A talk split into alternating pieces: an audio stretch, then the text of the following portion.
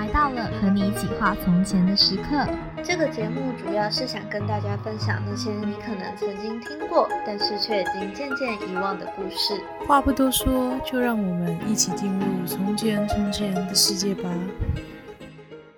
Hello，大家好，我是泡泡，我是花花，我是毛毛，欢迎收听《从前有个你我他》这个节目。那今天想要跟大家分享的是有关于呃爱神丘比特跟心灵的代表赛姬这个凡人女性的故事。大家之前有听过这个故事吗？有什么样子的故事？就是你听的版本？我觉得感觉好像就是一个呃。不能够看到彼此的故事啊！你可以看到我，oh, 我不能看到你的故事。哦，了解。你说赛姬看不到丘比特的长什么样子，然后他们还就是这样子看不到彼此的谈恋爱，这样。没错没错，一个网恋的感觉。对，网恋是这样哈，是不是？对对对对对，我知道。嗯，柏拉图式恋爱。哦，对，就是只有心灵上面的交流，没有什么。我觉得我可能不行，没有。对，对于希腊。故事那个时候，他们有有允许，就是他们能够接受这种没有肉体交流的爱吗？我记得就是在其他的希腊神话，好像蛮多时候一些什么乱伦都是通过肉体交流，嗯、就是他们来的比较肉欲一点、嗯。对对，这个好像算是比较心灵上面的，就是情感的神话故事吧。对对对。嗯嗯嗯，好了，那我就来跟大家分享，就是我最近了解了，就是爱神丘比特跟赛基这个心灵代表的女性，她们相处之下的过程，怎么认识的，然后中间遇到了一些就是呃冲突啊，那到最后结局是怎么样子？对，那嗯，其实，在一开始从前从前的希腊故事里面呢，有一对就是国王跟王后，他们其实有三个女儿，嗯，那三个女儿当中，两个姐姐跟一个最小的女儿赛姬。那赛姬这个女生呢，她不知道为什么从小就长得特别特别的漂亮，基本上男生看到她就就是为她倾倒，那就是她的姐姐也没有办法比得过赛姬的美貌，嗯、所以每一个男生基本上都只把焦点放在赛姬这个女生的美貌上面。姐姐很可怜哎。对对，我也觉得，所以也许姐姐其实有就是默默的嫉妒赛姬吧，这样子。对，嗯、那可是其实最嫉妒最嫉妒赛姬的人，其实不是她的姐姐，反而是谁？你们知道吗？他妈妈吗？然后他妈妈都已经有国王了，都已经坐上王后。对，我想说白雪公主。不是啊，那就是呃，因为还有比人类更崇高的阶级的人啊，女神。是谁？对，女神，什么样子的女神会嫉妒赛姬的美貌呢？你们爱与美的化身。哦，我知道，维纳斯。对，没错，就是象征花花。什么什么？刚刚有什么声音？哦，好，所以就是维纳斯这个就是象征就是美丽的女神。嗯，那因为就是呃凡人间的男人们全部都就是被赛姬的美貌给吸引了，那也因此就是维纳斯的神殿就被大家给忽略了。那维纳斯就是觉得，哎，怎么会这样子？一个凡人的女性怎么可能比得过我呢？嗯嗯、对对，大家知道其实维纳斯她是怎么样诞生的吗？有一幅画，就是她光溜溜的抱。那是一幅画。我现在想问维纳斯是怎么诞生？我知道，我知道了。嗯嗯，他是不是那个古泰坦巨神的鸡鸡切下来？对，它的确是生殖器，生殖器 就是我讲的比较难听一点，对对，就是请称它为居居。它掉下海里，然后冒出一个维纳斯。对对对，就是就是那个那个神明的，就是生殖器被砍下来之后，然后丢到海里，在海底化为泡沫，那维纳斯就在这泡沫当中诞生了。所以这也是为什么不能只是单说维纳斯象征美貌与吸引力，它应该是说它象征的是人性最肉体上面的情。欲的吸引，嗯、对最原始的那对最原始的情欲欲望，然后勾起男人的本能的那种美貌的维纳斯。嗯、那可是相对于凡间的赛姬来说的话，因为它对于大家来说是一种呃另一种形式的美，另一种就是心灵上面的美貌的感觉。对，它是。算是比较偏心灵层面，那维纳斯是比较偏肉体层面的美貌的吸引力，这样子。嗯、对，所以其实两个其实不一样的，但是维纳斯就是非常嫉妒，为什么赛季把所有的男性都吸引到他那边去了？那也因为这样子的嫉妒心啊，所以维纳斯就很生气，他就跟他的儿子丘比特。就说，哎，请你帮我解决掉这个问题。因为丘比特他其实大家知道，丘比特爱神的剑的力量是非常的强的，但是除了爱神这个剑之外，还有另外一个剑叫做恨的剑。那被这个恨的箭射到的人，基本上就会受人讨厌，然后也会。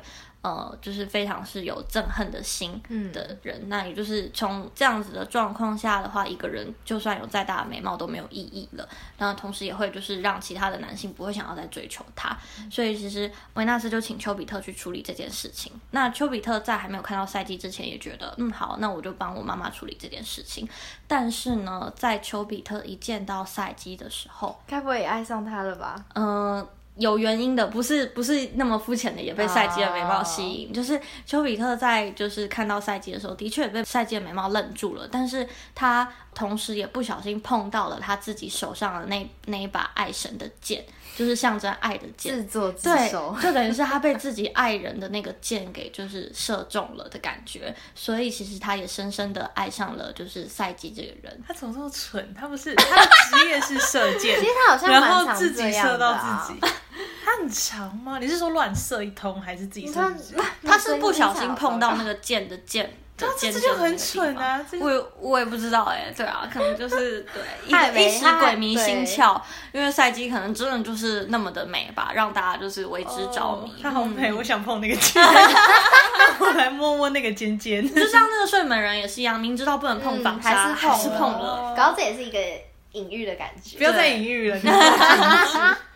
对啊，然后所以因为就是呃丘比特非常的爱上了赛姬这个人，所以也不忍心就是让赛姬受伤。对，那可是就是丘比特觉得说，可是我又不能违背我妈妈的意思，那所以他就觉得就是很无奈，然后很无助之下，他就去找了就是阿波罗太阳神的帮忙。对，那同时因为就是赛姬的美貌吸引了很多男性，可是却。就是因为维纳斯的诅咒，所以让赛季喜欢赛季的男人没有办法真的娶赛季为妻，反而是在看到了赛季的美貌之后，的确很欣赏，但是后来又娶了其他的女人。对，所以也就是因为这样子，让赛姬没有办法如愿的嫁给就是一般的男生。然后，所以赛姬的爸爸妈妈、国王跟皇后就也是非常的担心跟焦急，所以也同时在同一时间去找了阿波罗太阳神的帮忙。那阿波罗太阳神就是因为接受了丘比特的就是烦恼，所以想要凑合丘比特跟赛姬这一对恋人，就跟国王跟王后说：“那请你们就是找一天，因为赛姬他受到了诅咒，所以请你们就是将他献祭在山顶之上，让他一个人承受他。”天生该具有的美貌的代价，这样子啊？凭什么啊？我觉得超不合理的。嗯、对，可是我想，可能神说的话吧，国王跟王后、嗯、就会就要听。对，也没有办法，毕竟他们真的就是也很担心，就是赛季到底会怎么样子。所以后来就大家去献祭。对，所以后来就忍痛就是让赛季一个人，就是留在那个山顶上面，准备献祭给未知的。神明啊，或是未来这样子，对，那呃，赛季当然也很难过啊，他就觉得说，就是怎么会这样？为什么我就是要遭受这样子的悲剧？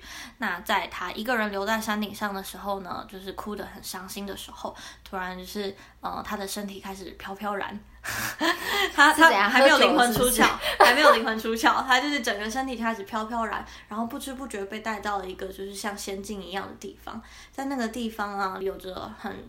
晴朗的天气，然后草木花草木繁盛，然后又有一座很漂亮的就是屋子，里面就是有丰盛的餐点跟愉悦的音乐。然后赛季觉得很惶恐，他是想说，哎，怎么会到这里？这里是哪里？那突然就是在他就是很担心的时候，突然有一个声音，就是告诉他说，这里就是你以后要居住的地方了。那你不要担心，这里就是很安全，不会让你遭受到任何的危险。嗯，对。然后所以赛季就。姑且相信了这个声音，然后开始。在那个地方居住起来，生活起来。那同时，就是那个声音也告诉他说，就是我即我就是你未来的丈夫，但是我没有办法在白天的时候见到你，我只能用我的声音陪伴你。到了晚上的时候，我会来到这个地方，但是你必须把所有的灯光全部都熄灭，蜡烛也都熄灭，这样子我才能够靠近你。如果我是赛季，我一定想说你到底长得多丑，为什么不让我看到你？对，可是因为那个声音，他就是听。听起来让人非常的安心跟愉悦，所以赛基就是也在这样子的，就是安抚之下，觉得嗯好，那他就先这样。毕竟每一次那个声音一出现的时候，赛基不知道为什么就会觉得特别的安心跟舒服。对，所以就是单纯的一个，有点像是我们听 podcast 吗？听一听 podcast 就会觉得嗯声控的感觉。我们不是一个人。啊，那我们是谁？有一点羡慕赛基。我是神。好，对，那所以就是其实那个声音大家知道是谁吗？但就是丘比特啦。对啊，其实就是爱神丘比特的声音，就是他是用这样子的方式来选择，就是违背母亲，但是跟赛姬在一起。对，那在预言当中，刚刚没有提到的是，阿波罗给国王跟王后的预言是，赛姬除了要献祭给在山顶上献祭给就是神明之外，其实将来赛姬要嫁给的人是一条巨蛇。嗯，对，就是一个巨蛇的模样。那也就是丘比特他在告诉艾波呃阿波罗的时候是说，就是他会以一条巨蛇的模样来跟赛季相处。对，所以赛季一开始很害怕的原因，也是因为他会想着自己是不是真的要跟一条巨蛇就这样相处在一起。嗯、对，所以觉得很担心很害怕。对，但是因为又在听到了丘比特的声音之后，觉得非常的安心跟就是安稳，因为毕竟也没有真的看到大蛇的模样。对，后来就是这样子平平静静的度过了一段时间之后呢，有一次那个爱神丘比特他跟赛姬说，就是过不久你的姐姐们会想要来看你，那我可以让你跟他们见面，但是呢，你的姐姐们可能会诱使你去要想要看到我的真面目，那你不能就是轻易的相信他们，否则我跟你这样子的关系就再也没有办法维持下去了。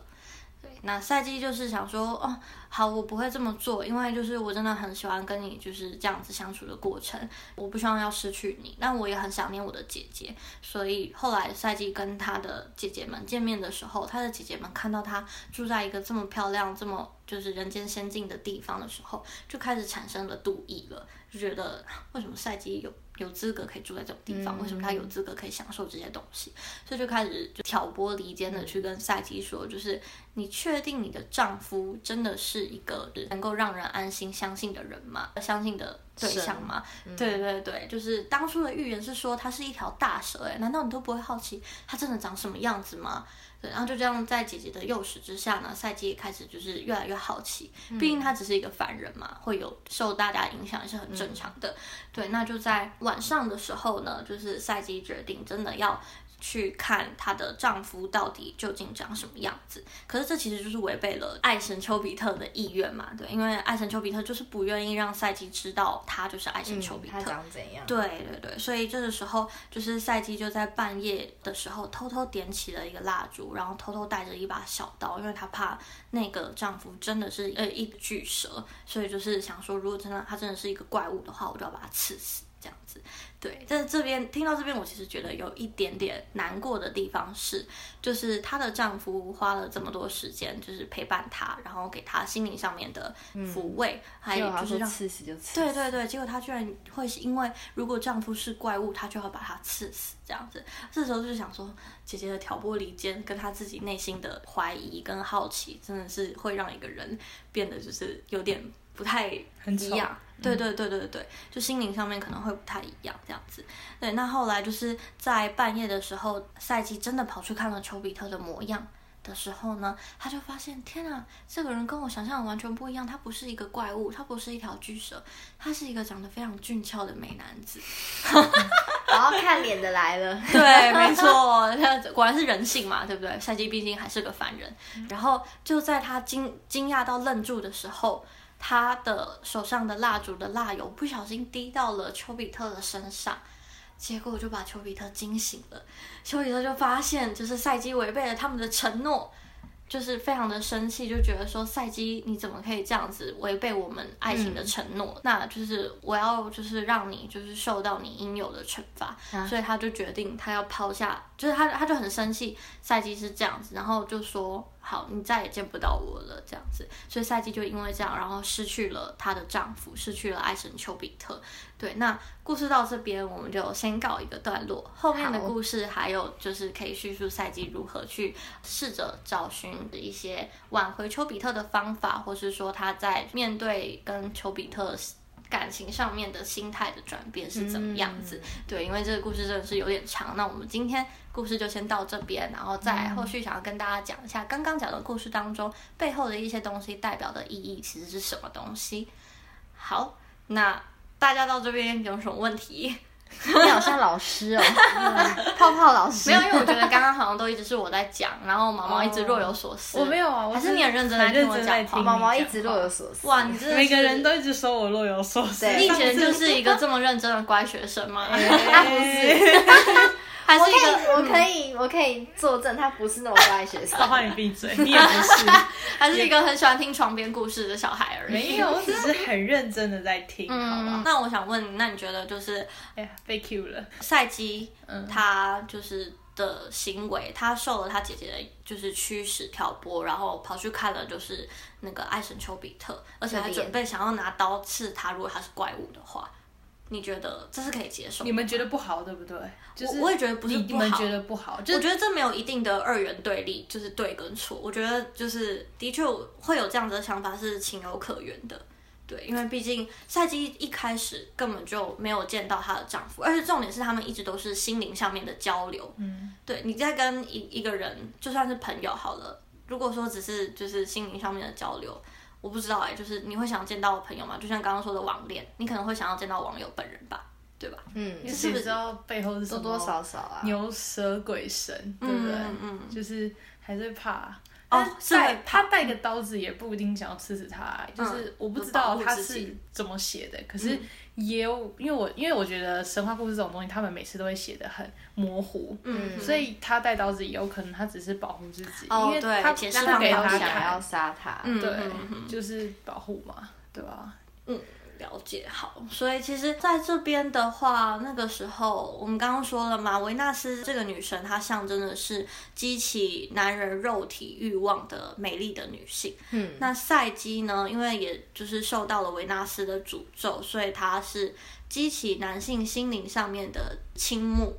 但是肉体上面的欲望的话，这是维纳斯负责的，对，就等于是说，在这个故事的一开始，赛姬象征的其实是心灵层面的新时代的女性意识，然后维纳斯象征的是传统的肉体的女性意识，这样子。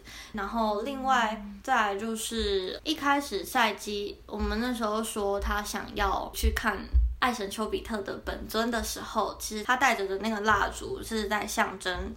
要辨认这段感情的一个代表，就是说我们现在跟丘比特谈的这段感情到底是长得什么样子？他想要看得更清楚，他想要知道更多有关于这个感情不一样的地方是怎么样子。然后再来，他另外拿的东西小刀，其实也可以是说，如果说这段感情，假设丘比特真的是一个怪物的话，那他其实。也因为他可能是想要拿小刀保护自己，也有可能是想要拿小刀就是去刺丘比特，等于是说这个小刀对于赛季来讲就是一个选择，要么就是我保护自己，就是你是怪物，要么就是好你不是怪物，然后我不刺你这样子的感觉。嗯、对，就是我觉得是在一个，现在他是在象征，就是他跟丘比特这段感情当中。是一个就是关键的决定时刻吧。有些人可能，我觉得最近听到就是有有人在分享说，就是有些情侣嘛，他们交往很久，然后到最后到了适婚年龄嘛，或是一一直被催婚的时候，就会变演变成一个不结婚就分手的感情状态。Oh, 对，所以就是我觉得，哎，好像是不是在这这个故事当中也有一点点这样子的感觉呢？丘比特如果是怪物，那我们就分开。丘比特不是怪物，那我就继续跟他在一起，把自己强制逼到那个分水岭。嗯，那也是受了就是他姐姐的挑拨。嗯，然后还有，其实就像我刚刚说的，我觉得赛姬毕竟是一个凡人，那凡人都会有好奇心，他不像是神，是全能的、嗯、全知的。全能的。对，所以我觉得对于赛姬拥有好奇心，然后想要去一探究竟，而且尤其是更深入的了解这段感情的模样的时候。好像其实也可以理解为什么他会经不起他姐姐的挑拨，嗯、然后在丘比特一开始告诉阿波罗说他是会以大蛇的面貌，而不是丘比特本尊本人的原始面貌去面对赛基这个人的原因，也是因为他不想要被他妈妈维纳斯发现他跟赛基在一起。所以我觉得在这段感情的一开始，丘比特是不是其实也本来就不愿意想要以真面目去面对赛基呢？嗯、那是不是也就代表说啊，其实有时候在感情当中一开始的不坦诚，也会造就后续的一些怀疑跟猜忌。那当就是赛基受到了挑拨之后，是不是心灵上面也有了一些觉醒，才会让赛季决定要去一探究竟？可是，一旦心灵就是有了觉醒跟变化的时候，这段感情的那个平衡就会开始不平衡。对，这段感情的平衡就会开始被打破了。对，那也就是说，这段感情就面临到了新的挑战。嗯，对，那后续。下一段故事下半部，我们可能就会跟大家讲说，后续的这些挑战到底丘比特跟呃赛季遇到了什么样子的状况？对对对，他们当中的成长跟转变是什么的？那今天就到这边吗？耶，yeah, 好期待哦！下一段故事。对啊，我觉得下一段故事也有更深的寓意，对于赛季面临到的一些挑战，丘比特面临到的一些转变。所以像像那个、嗯、那什么、啊、琼瑶爱情小说系列。可是琼瑶都是催，就是悲催，的，然后虐恋。可是、哦欸、这还不够虐吗？嗯嗯，那琼瑶是喜剧吗？就是大部分。琼瑶，我不知道最后，嗯嗯嗯，他。琼瑶，我只有看过琼瑶《还珠格格》啊，那我只觉得琼瑶的都是很那个，应该到最后还是还是会在一起的。哦，可是但中间就是有一些曲折，那不是很长很多故事，爱情故事的套路嘛，所以不限定是高潮。没有，希腊神话很不走这么纯爱式爱情故事的，不知道为什么就是都是很多都是悲剧，哎，对对对，就是而且一定要是非常悲剧性，就是就是死亡。哦，就这件事情结束之后就结束。而且他们他们这种就是像少女泡泡爱情故事真的很少，通常非常少，就是那种而且肉欲，然后肉一下，然后呢就在讲后代的故事。肉一下什么东西啊？肉一下，咻，都是宙斯害的，就没了。上来不正下来玩。对啊，好，反正就是这段这一则故事真的跟一般的希腊故事有一点不太一样，所以我也才就想说，哎，那就来就是跟大家分享看看。嗯，对，那所以希望大家可以期待下一集呀、啊。对，如果有什么下一集，有什么想跟我们说的，也都可以留言跟我们分享。没错，还是说其实你们已经知道这一则故事的结局，也先不要帮我们剧透哦。留言或是寄 email，寄 email 我们就会看。好了，如果喜欢的话，可以先帮我们在就是 Apple Podcast 打五颗星的评价，或是分享给你身边的朋友们哦。好，谢谢，谢谢拜拜，拜拜。